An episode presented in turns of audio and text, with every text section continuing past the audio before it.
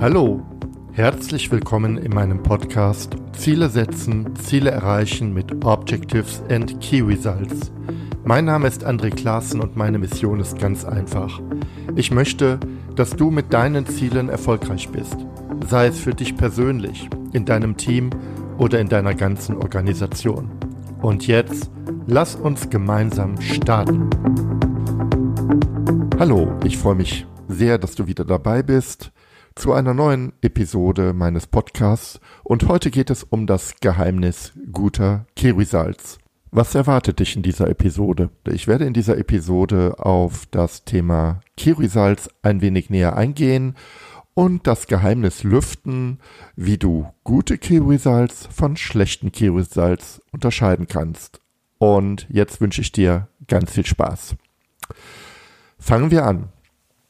Objectives in Key Results bestehen, naja, der Name sagt es schon, aus Objectives and Key Results.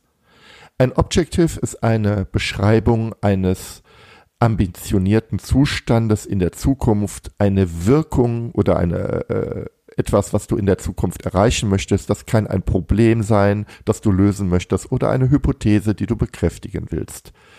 Objectives können auch einfache Experimente sein, also eine These, wo du sagst, das bringt mich oder die Organisation richtig weiter und du möchtest diese validieren.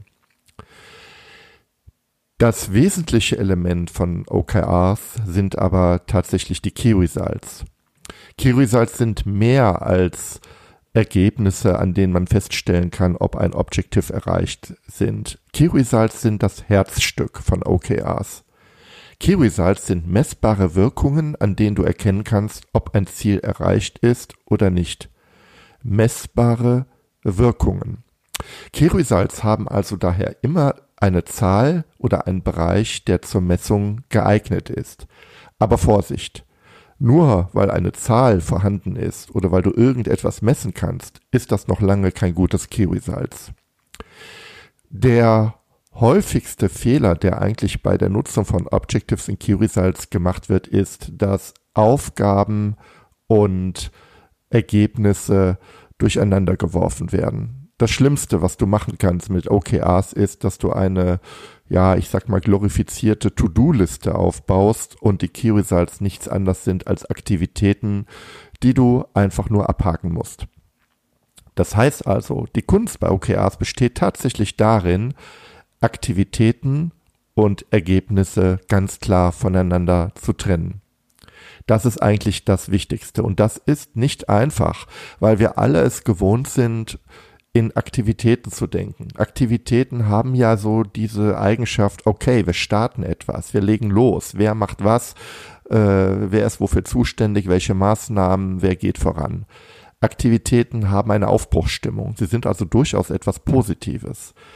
Aber bei Objective and Key Results geht es eigentlich eher darum, vom Ende her zu denken. Also warum mache ich etwas? Wozu ist das gut? Was will ich damit erreichen? Der berühmte Managementberater, mittlerweile verstorben, der das Buch geschrieben hat, Die sieben Gewohnheiten erfolgreicher Menschen, Stephen Covey, sagte einmal, egal was du machst, du musst immer vom Ende her denken. Das ist das Geheimnis des Erfolges auch eine Eigenschaft, die man unserer Kanzlerin Angela Merkel zuschreibt, vom Ende her denken. Und genau darum geht es auch bei OKRs. Wir müssen, wenn wir dieses Framework gut anwenden wollen, tatsächlich vom Ende her denken. Gut, also Aufgaben und Key Results müssen getrennt werden. Aber wie geht das denn? Die Grundlage von Objectives in Key Result ist das, was ich wirkungsorientierte Planung nenne, also das Planen von Wirkungen. Und viele Führungskräfte, ähm, ja, gerade auch Führungskräfte sind erschreckend schlecht ausgebildet, wenn es um Zielformulierung geht. Also Ziele sind einfach schlecht formuliert. Schlechte Ziele lassen sich eigentlich in drei Gruppen unterteilen. Die erste Gruppe sind die Klassiker der unklaren Ziele oder der schlampigen Ziele oder der nicht messbaren Ziele. Ja, äh, äh, wir müssen das und das jetzt mal machen. Aber woran erkenne ich, dass das Ziel erreicht ist? Also unklare oder nicht messbar formulierte Ziele sind Das eine. Nummer eins. Nummer zwei, das wird auch ganz häufig gemacht, ganz besonders auf der strategischen Ebene. Wir machen Ziele, die wir schon immer gemacht haben. Also wir messen das, was wir schon immer gemessen haben und schreiben das einfach vor. Gut, im nächsten Satz machen wir drei Prozent mehr Umsatz oder verringern unsere Kosten um so und so viel Prozent oder weiß ich nicht, stellen so und so viel Mitarbeiter ein. Also das, was man schon immer gemacht hat, wird einfach fortgeschrieben. Dass die, die, die Messgrößen sind auch häufig immer dieselben. Und die dritte Größe ist eigentlich die schlimmste Ziele, die als versteckte Aufgaben formuliert sind. Ja, wir müssen Ende März ein neues Produkt ausliefern oder die Funktionen A, B, C müssen in der nächsten Version drin sein.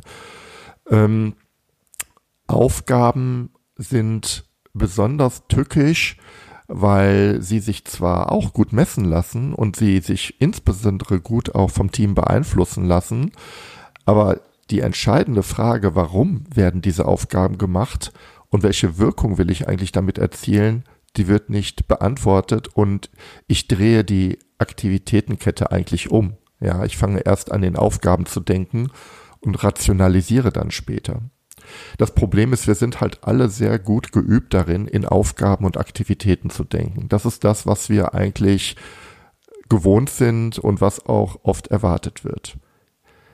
Objectives and Key Results, wenn es eine Mission gibt, die dieses Zielsystem verfolgt, ist es genau dieses Denken umzudrehen. Und jetzt komme ich auf die guten Key Results. Woran erkenne ich die?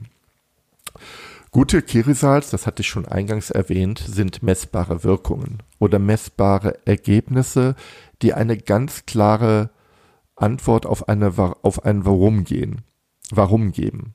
Das heißt, es gibt einen ein Grund, warum ich diese Results habe. Die Amerikaner haben es einfach. Die fragen einfach, ähm, um gute und schlechte Results zu unterscheiden, ganz lässig, so what? Okay, was soll's? Ja, warum? Die, im Deutschen würde ich es etwas länger formulieren, einfach die Warum-Frage stellen. Wozu soll dieses Result gut sein? Wozu ist das gedacht? Was will ich mit dem Key Result erreichen? Warum gibt es dieses Key Result?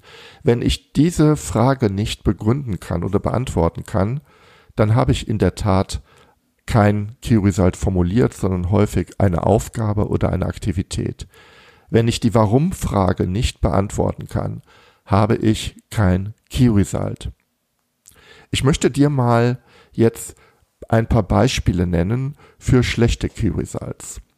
Beispiel Nummer eins: Wir möchten in der nächsten Version Feature X und Y ausliefern. Okay, warum?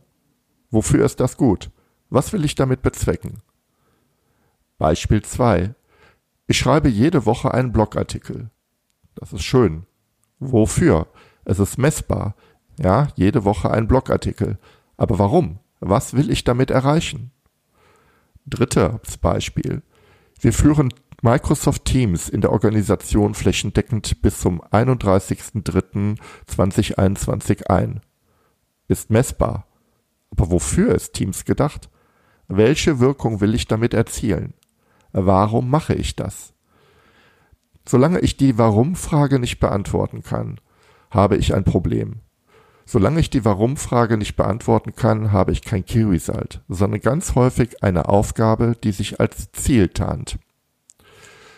Daher ist es auch äh, schwierig, solche Aufgaben, die also den Warum-Test nicht bestehen, als Key Result zu identifizieren, denn Mutmaßungen helfen mir nicht weiter. Warum will ich die Features ausliefern? Das kann ganz viele Gründe haben. Ja, vielleicht will ich eine neue Kundengruppe erreichen. Vielleicht will ich ähm, ähm, Reklamationen verringern, die sich äh, genau um dieses fehlende Feature äh, handeln. Warum schreibe ich jeden, jede Woche einen Blogartikel? Was will ich damit erreichen? Äh, will ich besser schreiben? Will ich das Schreiben trainieren? Will ich die Sichtbarkeit erhöhen? Will ich ähm, Kunden gewinnen?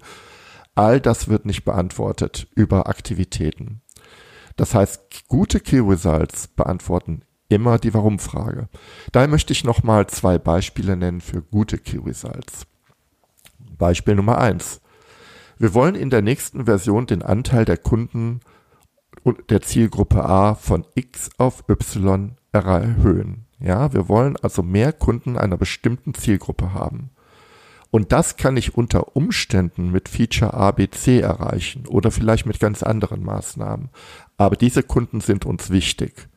Jetzt könnte man auch hier wieder die Warum-Frage stellen, aber die könnte im Objective erreicht, äh, formuliert sein. Zweites Beispiel. Ich möchte die Sichtbarkeit zum Thema Objectives in Key Results auf meiner Webseite äh, erhöhen und messe das anhand der Anzahl der Zugriffe auf dieses Thema von X auf Y.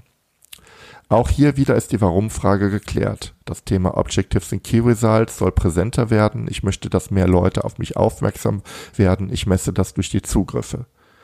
Eine Aktivität, um das zu erreichen, könnte es tatsächlich sein, jede Woche einen Blogartikel zum Thema Objective in Key Results zu schreiben. Also, das Geheimnis guter Key Results ist die Klärung der Warum-Frage. Kann ich Warum nicht begründen, habe ich kein Key Results. Und gute Key Results sind immer Wirkungen, die ich erzielen möchte. Wenn du mehr zum Thema äh, Formulierungen von Key Results wissen möchtest oder generell an Unterstützung interessiert bist für die Umsetzung deiner agilen Arbeit, für agiles Management oder für die digitale Transformation oder einfach, wenn du schon Objectives und Key Results machst, aber einfach einen Sparringspartner suchst in der Zielformulierung, sprech mich gerne an. Kostenfreies Telefonat ist immer möglich. Ich bin total daran interessiert, mit dir ins Gespräch zu kommen. Und dann schauen wir einfach mal, ob ich unterstützen kann oder nicht. Ja, ich danke dir ganz herzlich, dass du auch in dieser Folge dabei bist.